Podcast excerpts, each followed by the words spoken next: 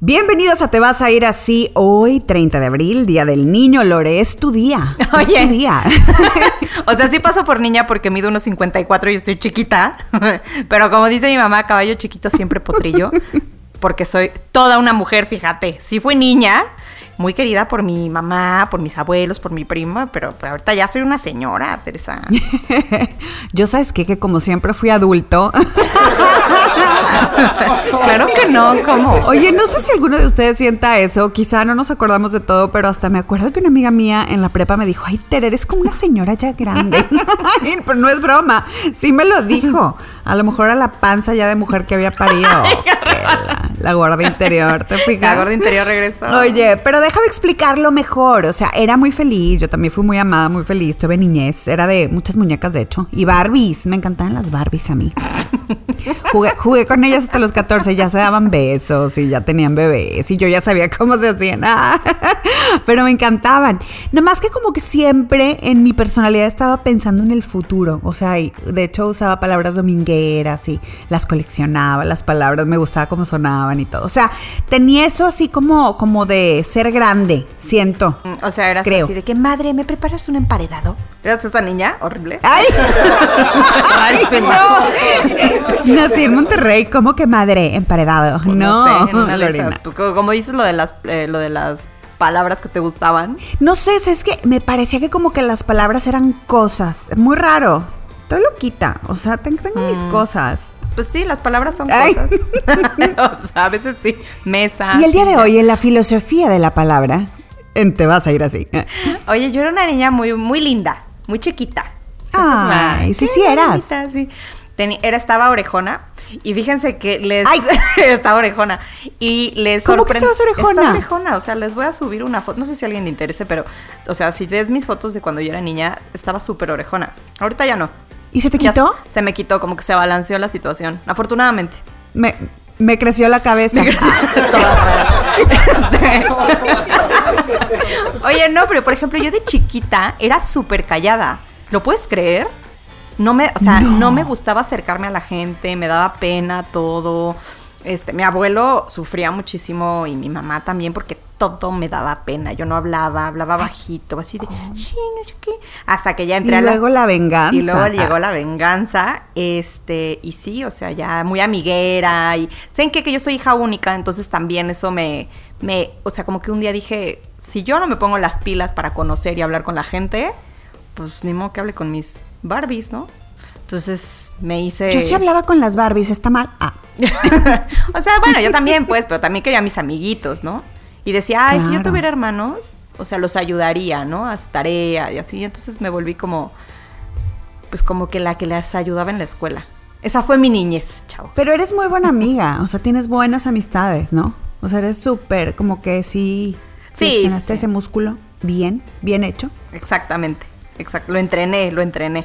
Porque como les digo, no, no, tengo hermanos. Y mis primos, como Tere, por ejemplo, que era, es mi única prima mujer, fíjense este, pues vivía en Monterrey. Sí, entonces cierto. imposible para mí verla. Que sepamos. bueno, sí que sepamos. que sepamos. Este, y pues los demás. Porque nos cargamos unos tíos. Ah, no, no es cierto. no, o sea, pues sí, como que me hice muy a la idea de que yo tenía que, que si quería, que no, que no iba a tener hermanos y que mis hermanos iban a ser mis amigos y que mi familia iba a ser la que yo hiciera. Entonces, pues ya, esa fue mi, historia.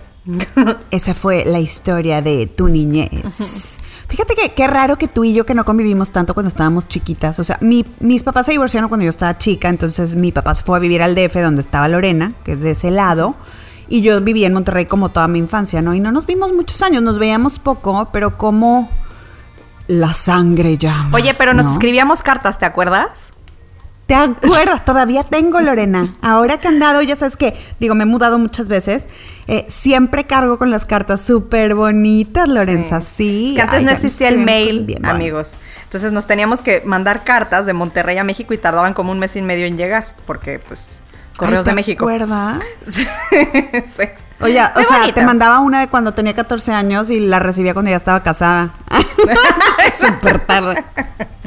Oye, Lore, y qué chistoso que los primos, como quiera, aunque estuvimos lejos, bueno, sobre todo yo que no conviví tanto con ese lado marinical, eh, terminamos en los medios de comunicación. O sea, Alex, tú, yo, como que sí estaba en la sangre. Yo creo que sí estaba en la Sí, sangre. 100%, En yo este caso. que- Porque tú hasta penosa y todo, digo, Sí. ¿no? Bueno, lo mío sí era vocación absoluta. Como que nunca dudé. Sí empecé bien chiquita. ¿A poco? Y así también cuando te enojabas le pegabas a tus compañeros. ¡Ay! Chiquita. Oigan, esto lo dice Lore, porque ayer, de hecho, me mandaron un clip de una entrevista de Elsa Burgos, que, una entrevista que dio Elsa Burgos, eh, donde contaba de los inicios de nuestra relación en Ellas con las Estrellas, y el clip se titula Tere y yo nos agarramos a golpes. Y luego ella dice que yo le empujé, que porque me dejó en un viaje. Oye, me lo manda mi hermano, y yo en el soccer con los niños así, viene a entrar en el chat con las mamás, y me dice, sí, y yo, no me acuerdo. O sea, no, oigan. Te lo juro que no me acuerdo. Golpes no, eso sí, me acordaría. Nunca he tenido un catfight, nunca en mi vida. Oye, pero Este- ¿cómo que te dejó? O sea, ¿te dejó qué? Lore, no me acuerdo. O sea, no me acuerdo que me dejó. No me acuerdo de ese viaje. No me acuerdo del empujón. Pero, ojo, no lo desmiento. Yo tengo memoria de chorlito. Y entiendo que aparte cuando te hacen algo a ti, pues siempre te acuerdas. O sea, a mí una Claro. compañera, de hecho, en cuarto me dio una cachetada en una fiesta y no se me va a olvidar nunca. o sea, como que cuando te pasa a ti, ¿no? Quizás a ella ahorita se lo recuerdo y no se acuerda, pero como me pasó a mí, pues sí, bien gacho, ¿no? Sí, sí, sí. Hablando de nuestra niñez, dices así bien dramática de que ¿qué, qué tipo de fiestas son esas a las que vas donde te andas cacheteando a las niñas? Pues ya sabes, en la cárcel, unas amigas de la cárcel. Ay. Qué horror. Unas amigas de la cárcel. No, no, no, no, no. Oye, luego van a creer que es cierto, no, para No, no, nada. no. Pero bueno, por ejemplo, en relación a lo de Elsa, sí me acuerdo que le, eso sí, porque dice ahí que le dije nunca vamos a ser amigas. Y sí, chale, qué mal, qué niñadas, ¿no?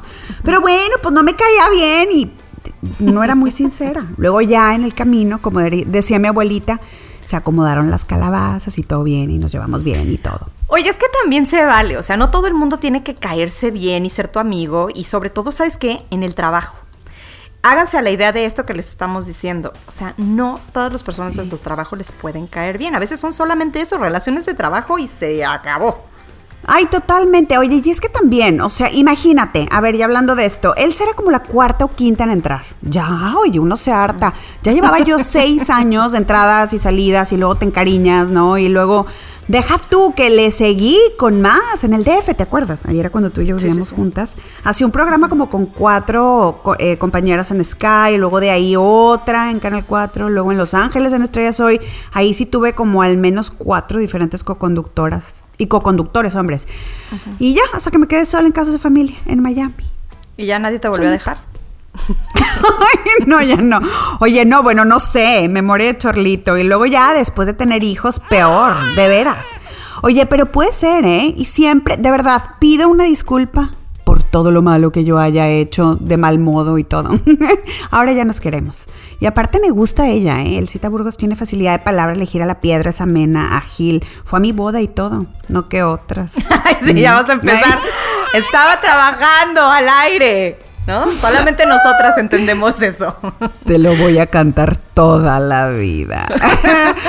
ya, ya, pues no te voy a molestar, no te voy a molestar. Como a Rudolf Giuliani lo molestaron, dices. Exactamente. Oye, hoy todo sobre el cateo del departamento de Rudolph Giuliani, el abogado y protector acérrimo de Trump. La prensa concuerda en que es esto eh, lo que acerca a Trump a la cárcel estrepitosamente. Además, las características de la gente tóxica las enumeramos para que puedas medir tus relaciones. Oye, también todo sobre Caitlyn Jenner y sus ganas de ser gobernadora de California. ¿Tendrá posibilidades? Los psicodélicos están aquí para quedarse en ayuda de tu salud mental. Sustancias como el MDMA, que contiene la famosa pastilla de éxtasis, pueden ser el secreto de quienes sufren de depresión. Oye, India, oh my God, India. ¿Y por qué tiene el mundo tan preocupado con esta segunda ola que ha prendido como fuego forestal? Y también todo sobre los recientes ataques con microondas contra, contra algunos funcionarios en Estados Unidos, pero esta vez muy cerca de la Casa Blanca. Bueno, Teresa, pues corre y se va corriendo. Abrimos con Rudolph Giuliani, justamente, que es el abogado de Trump, exalcalde de Nueva York, el señor, pero se convirtió en una de las manos derechas de Trump durante su presidencia, uno de sus protectores acérrimos. Y ayer, fíjate que le catearon su departamento en Nueva York y se llevaron su computadora, documentos y ve tú a saber qué, qué tantas cosas más. Pero, ¿por qué es importante esto, Teresa? Ah, bueno, pues porque esto acerca más y más a Trump a la cárcel. O sea, ya que un juez dé una orden de cateo contra el abogado de un defendido. Uh. Oye, y a Giuliani, Trump no alcanzó a darle el perdón. Ya ves que los presidentes antes de salir del puesto regalan perdones, ¿no? Sacan gente de la cárcel y a veces hasta preperdonan. O sea. Eh, por lo que pudiera ser que te persiguieran en el futuro, que me parece una aberración, por supuesto, pero es real y no se la dio a Giuliani. Y ahora el abogado está en serios aprietos. Agentes federales ejecutaron una orden de cateo en sus oficinas de Park Avenue y en su departamento de Madison Avenue también. Lo están investigando directamente por sus nexos con Ucrania, que incluía encontrar tierra del hijo de Joe Biden, Hunter Biden, para desacreditarlo en tiempos de campaña. Hunter, recordemos que tenía negocios allá. Lo que dice el New York Times, fíjate, es que aunque este cateo no es prueba de un delito, sí significa que la investigación entró como en una fase muy agresiva, ¿no? Lo que pasa es que para obtener una orden de cateo tienen que convencer al juez de que hay suficientes razones para creer dos cosas. Uno, que se cometió un crimen y dos, que catear las propiedades destapará evidencia de este crimen. Básicamente ya se lo cargó el payaso. No solamente es Julian una fiebre... pues de una manera también muy elegante lo dije, ¿no?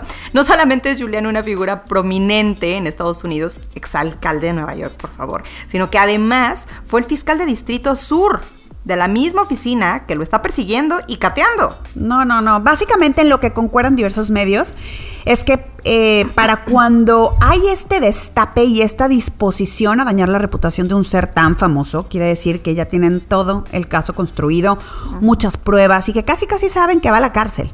Les debe de faltar la tapita de la tumba. Oye, y con él se puede venir muy pronto Trump. Lo que no habrá en esa computadora, Lore en esa o esas. Vete a saber qué más hayan agarrado, ¿no? Exacto. Pues ahora sí van a temblar todos. Y ojo, esto es importante alrededor del mundo y por eso nos interesa aquí. El mundo está observando.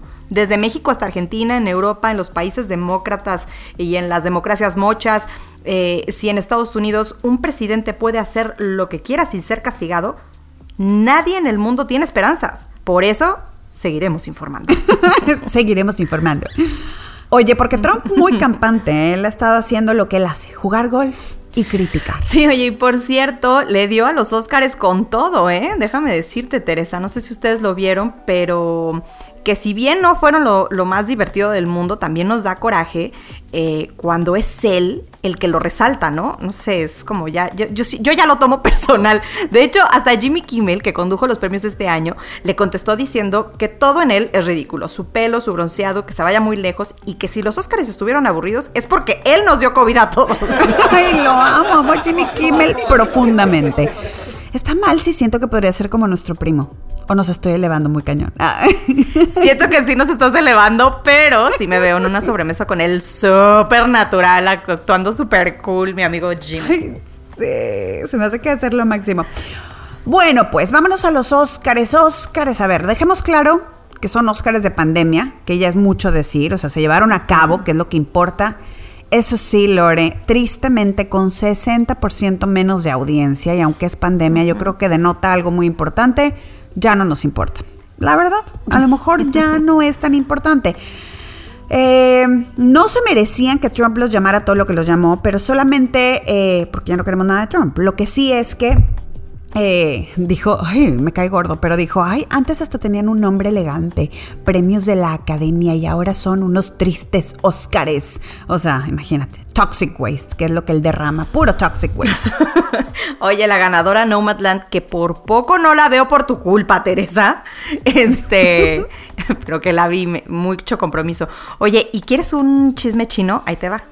Esto sí es un chisme chino de verdad, ¿eh? No, no le estoy poniendo un nombre. La directora de Nomadland, Chloe Zhao, que es la segunda mujer ever en ganarse un Oscar y la primera mujer china, fue completamente ignorada en China y en los buscadores, o sea, hasta la borraron en los buscadores chinos, ¿qué tal? Baidu y Sogu, eh, que son los buscadores chinos, como que no la conocen.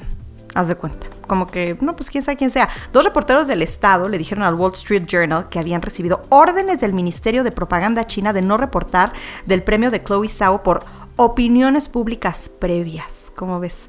Zhao obviamente se ha pronunciado sobre lo que está sucediendo en su país con este cierre de Hong Kong al mundo. Y por eso no la quieren. Y en contraste, fíjate que Corea del Sur abrazó el premio de Jong Jong Jung. Así digo, lo quiero decir más, pero Jong Jo Jung, que se llevó el premio a mejor actriz de reparto por Minari y la felicitaron por el premio y ya sabes, el primer premio de hecho que se lleva a Corea del Sur en una categoría de actriz o actor. Y así podemos resaltar momentos varios, el perro de Glenn Close, el cierre lento, porque ¿sabes qué hicieron? Intercambiaron las ternas. Sí, sabes que normalmente terminan con mejor película y es en un momento pues ágil, vamos a ponerlo, porque sube todo el castro, al menos también es un momento muy emocional. Y ahora pusieron la terna de mejor actor que esperaban fuera Chadwick Boseman por My Rain is Black Bottom, post-mortem, obviamente, porque él murió antes de todas estas premiaciones, pero no se lo ganó. Ganó Anthony Hopkins y no fue a recogerlo, obviamente. Entonces, pues, plop, como Condorito, plop. como Condorito. Mira, es pandemia. Antes lo hicieron. O sea, un punto para el esfuerzo y ya. También, ¿sabes qué me pasa a mí con esto?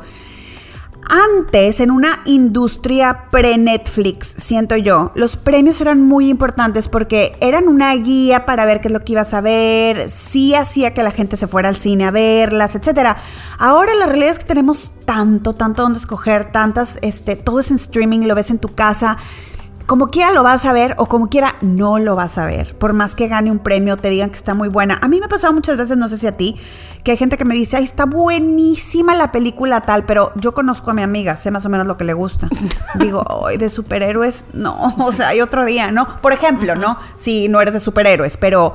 Por ejemplo, yo no veo nada de horror. A ti te encantan las películas de miedo. Sí, todavía, Lorena. Sí, muchísimo. Sí, sí, sí. ¿Y no tienes pesadillas? No, fíjate que no. ¿Sabes qué? Te voy a decir una cosa. O sea, te desconectas completamente, como que sabes muy bien lo que es verdad de, o qué. Pues fíjate que mi mamá trabajó durante muchos años en la industria del cine y yo creo que pues, el estar cerca de una producción y ver cómo se hacen las cosas eh, me hace consciente que eso no es verdad. ¿Sabes? Más bien como que lo que veo es cómo habrán hecho ese efecto, cómo habrán logrado este movimiento de la cámara. O sea, sí medio de hueva, la verdad, lo voy a decir. tengo un amigo que dice, me ir al cine contigo porque piensas con tus cosas. Y pues sí, pero... Pero no, o sea, no, no, no creo que me va a salir la monja de. que eres de las que habla en el cine. No, no, no, no, no hablo en el cine. Eso sí, no, les juro que no. No hablo en el, Mi mamá sí habla en el cine, yo no hablo en el cine. Yo tengo mucho respeto. Pero, no me muero, eso me choca. A mí también me choca. A mí también me choca, pero no, no, no. No hablo en el cine nada más que no me, o sea, no me clavo con eso, ¿sabes? O sea, no soy así de que ¡Ah! va a venir la cabra y me va a hablar. ¿Vieron The Witch? ¿Te acuerdas de Black Phillip? Ay, no, para mí muchísimo, como que sí juega mucho con mi salud mental. ¿Sabes cuáles no aguanto? Sobre todo porque sé que pasaron las de mm. guerra.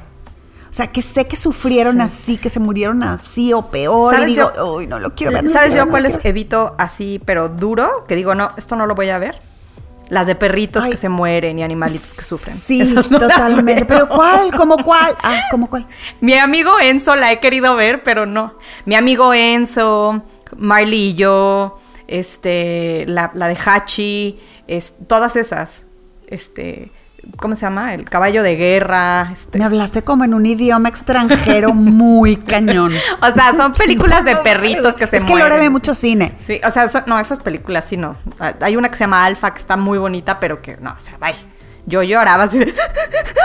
así no, ay, no. Te cuentan que está muy bonita porque no la viste, ¿no? Y dije, nunca más me voy a volver a hacer esto. Pero bueno, lo mejor, vamos a regresar a, esto que estamos hablando de los Oscars, porque ya nos perdimos de los perritos. Este, lo que les quería yo decir de los Oscars o de los premios Oscar al Oscar, lo mejor siempre, siempre han sido los vestidos. Digo, para mí, pues. Ay, sí. para nosotros que nos encanta andar ahí echando el chisme. De hecho, le subimos los vestidos en nuestro Instagram de Te vas a ir así, donde por cierto vamos a estar muy activas cada vez más y más. Así que síganos, no se van a arrepentir, arroba te vas a ir así, ya me eché mi comercial. Exacto. Oye, bueno, en otro tema, y mientras Estados Unidos ve fuchila a Rusia, México está invitando a Putin a los festejos patrios a que se coma un chile en nogada. no me imagino Putin comiéndose un chile en nogada, ¿no? Tan guapo él que dicen los rusos que es. Ya ves que los chiles en nogada llegan en agosto, ¿no? A México y te los terminas de comer ahí como por septiembre. Siempre son ahí, van como que con las épocas patrias. Oh, sí. Ay, ya se me antojó. Oye, de hecho, hace dos días vi un tuit de Marcelo Ebrard, del canciller de México, en ruso. Y le pico translate, de las muy pocas veces que le pico translate algo, porque pues el ruso sí que no te lo manejo, ¿verdad? Y dice así como que gracias por todas sus atenciones, la pasé muy lindo y vengo muy lleno de buenas noticias. Es que sabes qué dicen Teresa en, en los pasillos de las farmacias y del súper. este, que Rusia anda haciendo piar con su vacuna, fíjate. Ajá. que están haciendo PR con su vacuna. O sea, Rusia ha, ha tratado de volver a colocarse como una influencia global por medio de acciones militares, o sea, acción en Ucrania, tratando de, tratándose de meter en las votaciones de Estados Unidos, etcétera. Así que cuando desarrolló su vacuna, como que hizo prioridad explotarla, aunque se llevara entre las patas a su propia gente, porque cada vacuna que exporta, obviamente es una vacuna menos para su gente. Oye, pero ¿qué le importa a Putin, no? Que al cabo que pues, siempre nacen más rusos. ¿Qué le importa a su gente, no? ¿No? Oye, y luego en Estados Unidos, de hecho, Trump puso una regla de que no se podían exportar vacunas, todas para su gente, pues más puntos para Putin, que andaba de candil de la calle y oscuridad en su casa, Totalmente ¿no? propaganda absoluta. O sea, 50 países pu- pusieron órdenes desde países en América Latina como países en Asia. O sea, 1.200 millones de vacunas fueron ordenadas y así se posicionaron nuevamente como líderes de ciencia y biotecnología. Claro que ya hoy Estados Unidos, la Unión Europea, Japón, Alemania y Canadá están donando al mundo, ¿no? Todas estas vacunas porque ya se sabe que mientras no esté todo el mundo vacunado, nadie está salvo. Aquí en Estados Unidos, de hecho, el que tenga visa y pueda venir, se vienen a vacunar. Ya ves, hija, ya vente. O sea, ya literal te dicen, no importa dónde seas, ven, te pongo la vacuna. Porque sobran. Ya hay gente aquí que no se quiere vacunar o ya están todos vacunados. No todos están vacunados. Creo que eh, están en su totalidad vacunados 24 o 25 millones, pero sí dicen que el 40% de la gente aquí tiene al menos ya una dosis de la vacuna, que ya es muchísimo. Oye, y por cierto, hablando de esto que tiene que ver con la política y las vacunas, de hecho hoy en la mañana estaba leyendo que Brasil iba a recibir la Sputnik, la de Rusia, eh, y Estados Unidos le dijo, ándale, eh, ándale, eh. Si tú le recibes las vacunas, ándale, eh, Estoy viendo, ¿eh? Y como que sí, ahí Brasil dijo, híjole, ¿qué haré, qué haré, qué haré, qué haré? Y hoy sí dijeron, no, gracias, no podemos agarrar tu vacuna. O sea, sí está bien político. Así de, ah, te vas a ir al otro bando, muy mal. Qué grueso, ¿no? Están jugando así con la salud de la gente. O sea, Brasil Qué trae un drama, no como el de India, pero Sí, traen un no drama. el o sea, les ha pegado bien fuerte. Así es, y ya que andamos en estas del COVID, no sé si se han dado cuenta, pero casi no hablamos de COVID, muchachos. Aquí Sí, no. no. hace falta. O sea, porque no es que no haga falta, más bien ya todos tenemos, eh, perdón, ya todos sabemos lo que necesitamos y más de COVID, ¿no? Pero India, Teresa, como bien lo dices, India es un horror, o sea, es un caso súper dramático. ¿Y por qué quiero hablar de India hoy? ¿Por qué vamos a hablar de India hoy? Porque yo creo que a todos nos agarró en curva y todos nos preguntamos, ¿puede esto pasar en mi país? O sea, vaya, e- esta es la segunda ola. India era ese país que ya la había librado, que iba bien, ¿no? Entre comillas, guiño y guiño. Oye, de hecho, es que estaba escuchando en el podcast del New York Times, The Daily. Si les gustan las noticias a profundidad, no se lo pierdan, es diario. Y Michael Barbaro, que es el host, entrevista siempre a los reporteros que cubren la nota, ¿no? En esta ocasión estaba entrevistando al corresponsal en Delhi y dice que cuando en Estados Unidos llegó la segunda ola, la que fue terrible, ¿no? Que la gente allá le daba sus condolencias. Ah, mira, lo siento mucho por tu gente en Estados Unidos, o sea, tal cual. Las imágenes ahorita de India son la cosa más espantosa que yo he visto en mi vida, Lorena. La gente cayéndose, o sea, tambaleándose. Hay uno que es así como que van como por un corredor, esta camarita, un teléfono, quiero pensar, y va como por un corredor y se va cayendo la gente así, plop, plop, plop, gente tirada en la calle. Que haz de cuenta que literal les cayó una bomba, o sea, horrible. Es como una guerra esto. Mira, India es, es enorme, o sea, diverso. Tiene tipo México, o sea, luego tipo el, el DF, la Ciudad de México, muchos y, y- y diferentes tipos de comunidades y de ciudades, por ejemplo. Aquí en la Ciudad de México, por ejemplo, hay delegaciones que tienen zonas habitacionales pues muy caras, que colindan con miles de, de vecindades, hay lugares con poca densidad pobla- poblacional, perdón, y unos donde la gente camina codo a codo, literalmente. Delhi es igual. Y es multifactorial, o sea, lo que está pasando es multifactorial con toda esta nueva ola que se, que se les Así es, fíjate, primero hubo como este miedo de que fuera el caso de una variante diferente que pudiera llegar aquí y causar lo mismo, ¿no? Aquí a cualquier país, o sea, a, tu, a tu, a la esquina de tu casa. No se descarta que sea una variante nueva, pero no creen, no creen que sea el caso. Segundo, India bajó la guardia sin vacunarse. O sea, se creyeron victoriosos, se salieron a hacer sus vidas tan tranquilos, reuniones religiosas, hasta Narendra Modi, que es el primer ministro, anduvo en eventos políticos con miles de personas sin tapabocas. Y luego, obviamente, lo que tú dices de esta situación de densidad poblacional, pobreza, ignorancia, you name it, así como la tormenta perfecta. Correcto, yo le contaba a Tere de un caso de estudio en un curso que estoy tomando que están vendiendo un producto, en este caso un rastrillo, entonces hacen como todo el, research de las personas a las que se le van a vender, que son personas de India, ¿no? Entonces que de repente se dan cuenta que este producto no se está vendiendo, este rastrillo no lo están vendiendo como lo deben de vender, y dice el equipo, bueno, ¿qué está pasando, no? O sea, ¿qué estamos haciendo mal? Total, mandan a uno de los, eh, a uno de los equipos principales de research de la marca a India y se dan cuenta cómo lo están usando, ¿no? Que agarran el rastrillo, se, se, rasuran y agarran el rastrillo y lo ponen en un vaso con agua. Entonces la gente de esta marca les dice, es que así no, así no lo tienes que hacer, lo tienes que poner abajo del chorro de agua para limpiar este, las cuchillas porque si no se van a tapar y entonces obviamente la próxima vez que lo quieras usar pues no vas a poder. Y que la gente de la India les decía, ¿cómo el chorro de agua? ¿Qué es eso? ¿Qué es un chorro de agua? Y no, o sea, yo me despierto todos los días, voy al pozo, saco agua y esa va a ser mi agua de las 8 de la mañana a las 12 del día y después ya no voy a tener. Yo no tengo el chorro de agua. ¿Cuál agua corriente? ¿Cuál agua corriente? Entonces, a nosotros nos dicen lávate las manos todo este cada vez que salgas, no sé qué. Ellos no tienen esta posibilidad. Hay que entender también esta, esta parte cultural y esta parte cómo accionan las personas dentro de sus propias comunidades, ¿no? Viven. Sí, que hay muchas de las cosas que no tienen. Ah, ojo, al igual que en todos los países hay gente con estudios, de hecho hay una riqueza cultural infinita, India exporta mucho talento pero ganaron su independencia recientemente, en 1947, o sea, súper reciente, y ha tenido eh, el país un crecimiento económico rápido, sin embargo, quienes viven sobre el límite de pobreza viven una vida muy frágil, donde es muy probable que no haya para comer mañana.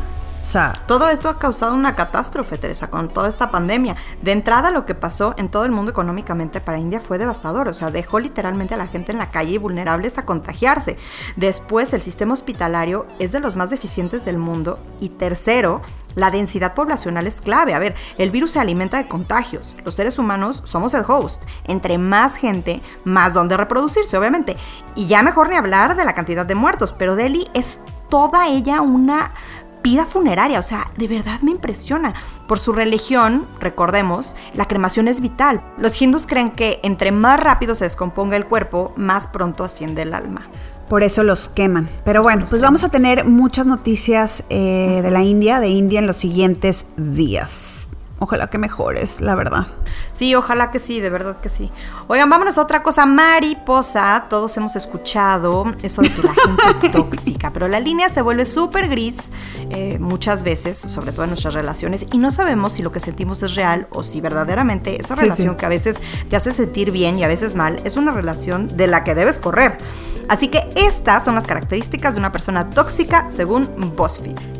Número uno, nada es su culpa. Esta gente jamás acepta que la regaron. O sea, fue el clima, fue su signo solar, fue el jefe, o peor que todo, fuiste tú. Y cuando no pueden culpar a nadie, sienten que alguien les quiere hacer daño. O sea, a, ellos, con, con, lo que está pasando y además sienten paranoia. Totalmente. Aparte, esta, este tipo de gente, por ejemplo, hace bien difícil que trabajes con ellos, porque entonces nunca les puedes delegar, porque como nada es su culpa, culpan a los demás y nunca se hacen responsables, ¿no? Otra de las características es que usan a sus amigos para hacer chistes. Son los típicos que traen a todos de baja en una fiesta y usan, ya sabes, las características físicas o de personalidad para, para, para bromear. Y si te enojas, el aburrido eres tú, ¿no? O, son esta, la persona de la que se están burlando. Em, no sé, como que es el tipo de persona que usa a los demás para hacerse el divertidito o el centrito de atención, ¿no? Guácala, sí me puedo acordar de algunos. Exactamente. Bullies, yo diría también, ¿no? Sí, chafa. Bueno, número tres. Cuando le quieres platicar algo que, que, es importante, que te enoja o que te molesta, siempre encuentran una manera de hacerlo sobre ellos mismos. O sea, lo mismo le pasó y le fue peor que a ti. Siempre es él o ella la estrella, el típico de que, ay, me duele la cabeza, ay, no, yo traigo una migraña, no, no, no, no, no, no sabes, no, es que sabes que, a mí ayer también me dio migraña, no, no, yo siento que tengo un tumor, o sea, porque son así, yo tengo una conocida que es así, que digo, ya, por favor, no me voy a pelear por esto. Hay un, hay un dicho que dice, ¿viste ese muertito? Peor me vi. Oye, otra de las características es que nunca ofrecen ayuda. Reciben, pero no dan. O sea, todo es para ellos y son de los de, ay, gracias, qué lindo, pero nunca están para darte o para proveerte o para comedirse, nunca. Otra de las características es, si te cuentan lo de otros, es que están contando lo tuyo, que no se les olvide esta, ¿eh? O sea, alguien que te platica las intimidades ajenas está contando las tuyas, tengan cuidado con lo que cuentan, chavos. Sí, a mí siempre se me hace que eso habla súper mal de alguien, o sea, una persona que viene y te cuenta las intimidades de su amiga o de su amigo y no, no, no, no, hay alerta total. Ya de entrada no quiero ser su amigo. Y deja tú, no es porque te dé miedo que cuenten lo tuyo, o sea, que también debería importarte, porque pues tampoco quieres, digo, si tú se lo cuentas a una persona, esperas que solamente esa persona lo sepa, pero habla mal. Alguien que cuenta lo de los demás es que no tiene nada de que contar de ellos mismos, no sé. Ah, para mí habla muy, muy mal, es un súper foco rojo. Eh, Fíjate, otra de las cosas, una persona tóxica recuerda siempre claramente todo lo malo que les han hecho, con detalles. Constantemente, eh, no sé, platican sobre el drama de sus vidas eh, y sientes siempre que caminas así como en cascaritas de huevo porque no se vayan a ofender. Ya sabes, es esta gente que te puede describir exactamente lo que le pasó cuando le pasó y casi, casi todavía les duele. Cascarita de huevo, me encantó. Oye, no escuchan lo que les dices, eh, eh, lo que les dices. Esta es otra, otra característica. Y le ponen un toque negativo a las cosas. A veces terminan poniendo palabras en tu boca o enojándose por cosas que tú jamás dijiste. Yo conozco también a muchas personas así. Qué triste, ¿no? Otra de las cosas es que no pueden hacer nada bueno sin demandar apreciación. O sea, ellos siempre quieren que les reconozca su labor por lo que hicieron bien. Y esto me choca porque, digo, yo sé que todos somos humanos y todos queremos que nos reconozcan las cosas, pero uno tiene que hacer las cosas sin, como dicen, hace el bien sin mirar a quién, y aunque nadie te lo agradezca y aunque sea anónimo a veces, ¿no? Sí, 100%. O sea, yo sí creo que eres lo que haces cuando nadie te ve, ¿no? Y eso que estés buscando el aplauso este, de la gente está pues no sé, me parece como un poco innecesario, pero también conozco a gente que le encanta que le estén dando palmaditas en la espalda. Oye, otra, otra característica es que nunca preguntan sobre ti y tus cosas, o sea, solamente llaman cuando necesitan algo para que los escuches sobre quejas de su vida o cosas por las que están pasando, pero a ti nunca te dicen, ¿y tú cómo estás, por ejemplo? Oye, una de las señales que estás conviviendo con gente tóxica es que te cansan, que terminas emocionalmente agotado después de estar con ellos. Eso a mí me ha pasado. Y a veces no sabes lo que te pasa en el inicio. O sea, no sabes, dices, o sea, qué mal me siento cada vez que vengo, estoy fuera de mi centro. Puede ser un grupo de personas o puede ser una sola persona, pero lo sientes y no le sabes poner ese nombre. Yo creo que tenemos que estar muy conscientes de lo que sentimos para poder alejarnos. 100%. Otra, sobre esta misma línea que estás diciendo, Tere, otra característica es que eh, si te das cuenta de que te conviertes en una mala persona o burlona y si sales con cruda moral de estar con ellos, es que esas personas son tóxicas, o sea, te están como envenenando de alguna manera. Ah, esta, esta es súper importante.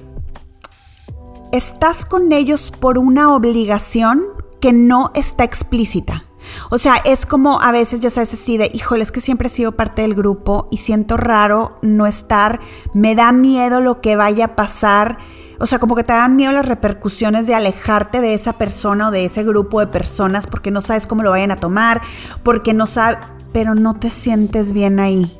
O sea, estás ahí sin quererlo pero te da miedo irte. Es muy raro, son cosas raras de explicar porque nada más las sientes, entonces ponerlas en palabras a veces no es fácil, pero yo creo que con esto puedes un poco entender la descripción de las situaciones en las que te sientes, ¿no? Sí, 100%. Y también finalmente otra de las características, están emocionalmente necesitados, pero en el momento en el que alguien los necesita emocionalmente, salen corriendo. O sea, aquí yo estoy, pero para para que tú me ayudes a mí, yo no te voy a ayudar a ti. como la amiga que te habla siempre y te cuenta de todos sus novios, exnovios, cuando se pelean, etcétera, o con sus pleitos, no sé qué, pero nunca le puedes contar nada porque no está, porque está ocupada, porque te dice, ay X, luego se pasa. Y tú así de, ¿qué? ¿Cómo? O sea, yo te estaba escuchando, échame la mano nada más.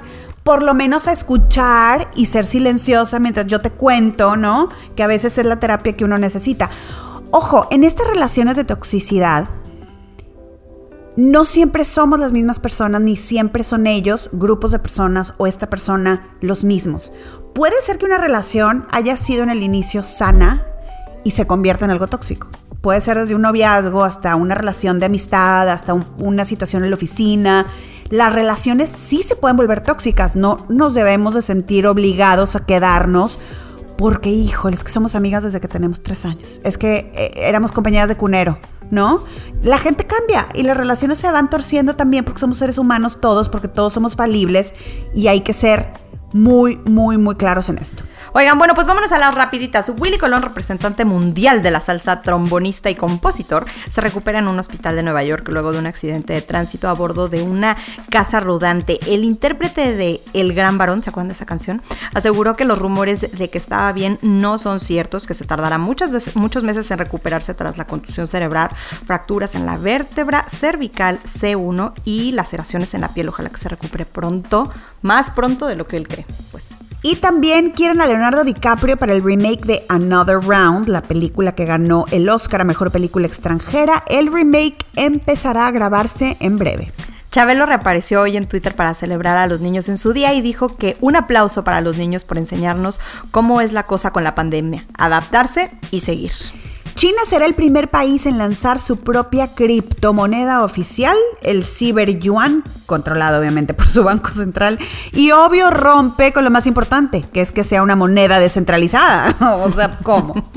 La agencia tributaria española dio a conocer que Shakira defraudó a España por 14.5 millones de euros mediante un entramado de sociedades financieras y alegando que no estuvo en el país entre 2013 y 2014. Y bueno, les cuento que Caitlyn Jenner anunció que va a contender para ser gobernadora de California contra Gavin Newsom este año. Su candidatura representa una de las más prominentes apuestas a un puesto público en Estados Unidos por parte de una persona transgénero. Ahora, en esta ocasión se espera que haya el llamado recall election en California, que es cuando votan a un funcionario público antes de que termine su periodo. O sea, lo votan fuera o, o lo votan de nuevo. La gente está enojada con Newsom por varias cosas desde antes de la pandemia, que si el homelessness, que si favorece mucho a los inmigrantes y no a, la gente local, etc. El caso es que va a haber esta votación y Caitlyn Jenner es una posible contendiente. Bueno, no, no posible, es una contendiente ya. Más de 1.6 millones de californianos firmaron la petición a este recall election. Claro que hay nueve contendientes, ni crean que nomás ella. Hay pornstar, pastores, un exalcalde de San Diego, empresarios, etc. El caso es que llamó mucho la atención por la fama que ha alcanzado, primero como medallista olímpico cuando era hombre, luego como esposo de la momager Kardashian y después, obviamente, con su cambio de identidad. No hay fecha aún para la elección, va a ser una elección cara, dicen que es de lo que más se ha quejado la gente, y Newsom es el segundo gobernador en enfrentar esta opción. De veras que la familia Kardashian Jenner nos da tela de dónde cortar, ¿eh? No paran. Oye, el sitio Infobae, ah, cómo me gusta ese portal.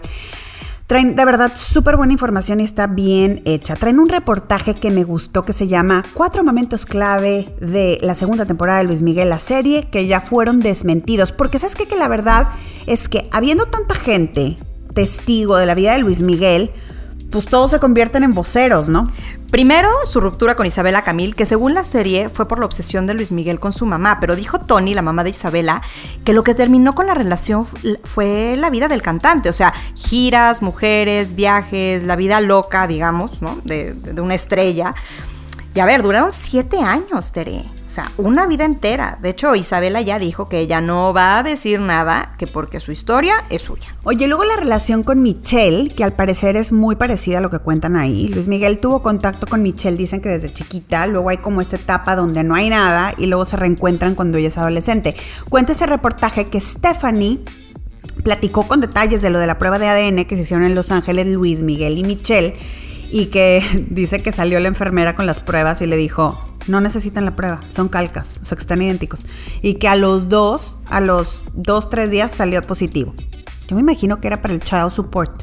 O sea, que tenía que ver con, con el soporte de, económico que le iba a dar Luis Miguel a la niña. Otro tema es lo de Patti Manterola, que en la serie es un personaje llamado Paola Montero, o como dicen por ahí, la chica de Everybody Loves Banana. La verdad la ponen muy mal. La ponen muy mal, Teresa. La aventura, o sea, a ver, la aventura en la cama. Si no la han visto, les vamos a echar un spoiler, con, ahora sí que con su permiso, ¿eh?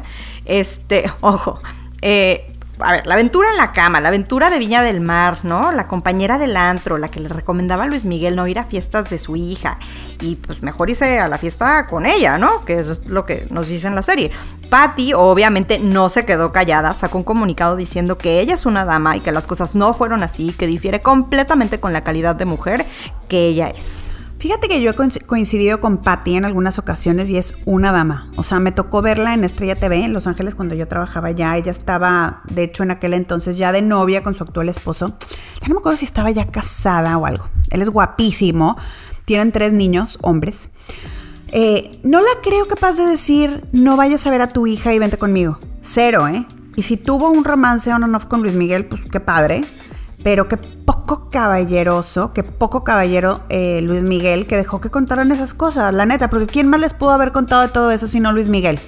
O sea, es como que ahora anda presumiendo que literal no dejó una para comadre. O sea, muy mal. Sí, qué poco caballeroso. Se pudieron ahorrar el Everybody Loves Banana, la verdad, y ponerla nomás como una chava guapa con la que salía y ya. O sea, oye, e, e, en más de lo desmentido, Vamos a seguir con esto Luis Miguel. El burro Van Ranking ya contó que la canción Hasta que me olvides no nació como dicen en la serie. Se supone que Patricio Robles lo hace escuchar la canción y lo convence para que la grabe, pero que en realidad esa canción la hizo Juan Luis Guerra en una servilleta en casa de Jaime Camil. Puras mentiras. Puras mentiras. Ya no le vamos a creer nada a la serie. Oye, vámonos con otro tema porque resulta que el miércoles una empresa llamada MindMed se hizo pública, o sea que va a cotizar en bolsa, vaya, es eh, una empresa seria, y venden que tu LSD, que tu MDMA, que es lo que contiene el famoso éxtasis, em, que tu psilocybin, que es el compuesto químico de los hongos y que te hace alucinar, que causa euforia y cambios en la percepción. Y se preguntarán ustedes, ¿que no todo eso era ilegal? Oye, otros tantos nos preguntamos cómo es que algunos andaban haciendo el negocio mientras que los demás nos nos decían que no podíamos, pero de verdad ni tocarlos, más bien. Eso es lo, esa es mi pregunta. Tal cual. Oye, pero no te creas, no les fue muy bien en la bolsa. Esta empresa de biotecnología se hizo pública el martes en el Nasdaq. Tienen el ticker MNMD para quienes gusten de invertir en su app. Ya ves que está de moda eso de que la gente invierte en una app así como quien tiene su Twitter, le metes dinero a las empresas. Eh, bueno, pues la acción bajó 30% después de que se enlistaron, pero sabemos que eso pues, en realidad no significa nada. Esta empresa está enfocada en traer terapias psicodélicas a la medicina moderna. MindMed ha financiado varias pruebas de laboratorio usando alucinógenos y psicodélicos no alucinantes, probando pequeñas dosis para tratar adicciones, depresión y déficit de atención en adultos. Y cómo no, ve nomás el mercado de medicamentos. A ver, la industria de ansiolíticos es un mercado de 4.700 millones de dólares anuales. Y ¿Estás lista, Teresa? El mercado de medicamentos para tratar el déficit de atención es de 9.500 millones de dólares anuales. Pero le gana el mercado, el mercado de la depresión, que tiene ventas anuales de 9.600 millones de dólares. ¡Wow! Y luego ya baja en el mercado nada despreciable de medicamentos para la adicción a las drogas, que es de 5.800 millones de dólares. Ahí nada más. O sea, imagínate los números de esas industrias. Estamos deprimidos los seres humanos, no cabe duda. ¿Para qué tanto brinco estando el suelo tan parejo, decía mi abuelito Raúl, el del otro lado, Lorenzo, el del lado de mi mamá. Así decía, ¿para qué tantos brincos estando el suelo tan parejo? No, y es que totalmente, el ser humano siempre intentando encontrar vida fuera del planeta y de encontrar la felicidad, o sea, agarrándose de todo, está, está cañón. Oye, que por cierto, hablando de felicidad, ¿sabes cuál es el secreto de la felicidad, dicen algunos? Bajar los estándares. Yo me acuerdo que alguna vez oí que decían todo menos bajar los estándares, o sea, siempre crecer, siempre ganar más, estar más flaca, lograr las metas, estar más guapo, siempre de su vida. Pero eso la realidad es que nos causa estrés y además es antinatural. O sea, no siempre vas cuesta arriba. Eso es, la mentira más grande del mundo. Claro que no, pero O sea, pero en la vida real siempre te piden crecer. O sea, ahí tienes nuestra empresa de biotecnología, ¿no? No creo que nadie haya estado muy contento de que la acción bajó el 30% y la verdad, nadie quiere un reporte de resultados más bajos que el año pasado. No, ni nadie quiere divorciarse, ni nadie quiere ganar menos o reprobar esa materia, pero la vida, es la verdad, no es una línea diagonal en crecimiento en esa gráfica de tu vida. O sea, es una serie de subidas y bajadas que de entrada no siempre puedes controlar y que no determinan a cada paso quién eres. Ah, como no, como no me dieron el trabajo, no valgo nada. Más bien, valgo mucho y seguiré intentándolo. Ahora, no hay que confundir bajar los estándares con low expectations, ¿no? Con bajas e-, expectativas. Fíjate que la revista Psychology Today dice que eh, un estudio en la Universidad College en Londres dice que sí es el secreto absoluto de la felicidad. Traen papel y pluma, ahí les van, anoten esta.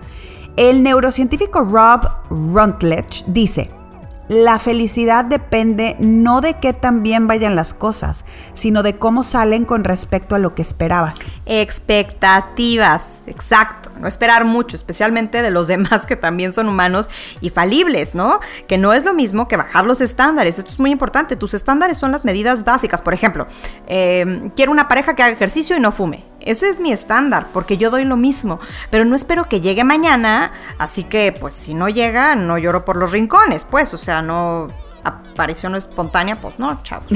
Ni por los espacios abiertos llores, Lore, qué oso. Ah. Pero es muy cierto, sabes que sobre todo en la vida profesional, o sea, qué padre si te va muy bien, qué padre si cada vez tienes un trabajo mejor, si en lo profesional ganas cada vez más, si tu currículum está más gordito que tu cintura, qué mejor. Pero, ¿y cuando no? Debemos salir de la expectativa que tenemos de que, eh, y que a veces otros nos han impuesto, ah, es que también los papás como somos, mi niño que va a ser doctor, el niño ni camina y ya le tienen que es doctor, mi bebé precioso que me va a dar seis nietos, oye, no sabemos ni siquiera si el niño quiera hijos. Totalmente, y puede ser tan fácil como ver las ventajas de lo que te da eh, la situación actual, ¿no? O sea, no tengo ese trabajo tan maravilloso, no me ascendieron, va, perfecto. Pero me deja más tiempo para entrenar, para hacer ese triatlón, ¿no? Por ejemplo, tengo más tiempo para estar con mis hijos, no tengo tanto estrés. es que el estrés es el asesino silencioso. Oye, sobre todo porque sabes que lo que no tenemos juega más en nuestra mente que en nuestra realidad. ¿Cómo sería si lo tuviera? ¿Cómo cambiaría mi vida con ese trabajo? Seguramente sería más feliz, seguramente la gente me vería mejor, ganaría estatus. Y sí, puede ser que la gente te trate diferente por lo que tienes, pero es la gente equivocada. Siempre. Quien te quiere porque tienes más dinero, más fama o esas cosas que se ven es la gente incorrecta para tu vida, para ser feliz. Sí, totalmente. O sea, hay que escoger muy bien a las personas eh, con las que estamos alrededor y quien te quiere solamente por lo que tienes no es, la, no es la persona correcta. Oye, Teresa, pero vámonos con la luna. ¿Estás emocionada? Yo sé que sí. Porque empezamos la semana con luna nueva y en las vibras lunares vamos a empezar recordando que desear el cambio no es iniciarlo, ¿ok? Hay que accionar para tener resultados. Esta semana la vamos a empezar con luna nueva en Acuario, lo cual quiere decir que es momento para alimentar el alma, Teresa. Es decir, estudiar, leer, conocer cosas nuevas, hablar con la gente sobre temas, juntarte con tus amigos, con Susana a distancia, obviamente, y enriquecerse con información. Ahora, cuando digo enriquecerse con información, no quiere decir el chisme, ¿ok? O sea, me refiero a lectura, tomar un curso, una cosa así. Esto nos va a ayudar para todo lo que viene, para las nuevas fases y las nuevas los nuevos momentos de nuestras vidas. Manipulaciones en su cuerpo como pintarse el pelo, cortarlo, dietas, todo esto es perfecto, sobre todo en estas fechas. O sea, vas a tener como un poco más de, energía para poder lograr tus, objetivos. Ya lo hemos platicado, la luna también influye en la jardinería, así que justo en esta semana de luna nueva es perfecta para plantar y podar. Así que para que no se te mueran tus plantitas, Teresa. Lore, te mando un beso. Feliz Día del Niño. Y nos vemos la próxima semana. Nos vemos la próxima semana. Bye, los queremos mucho.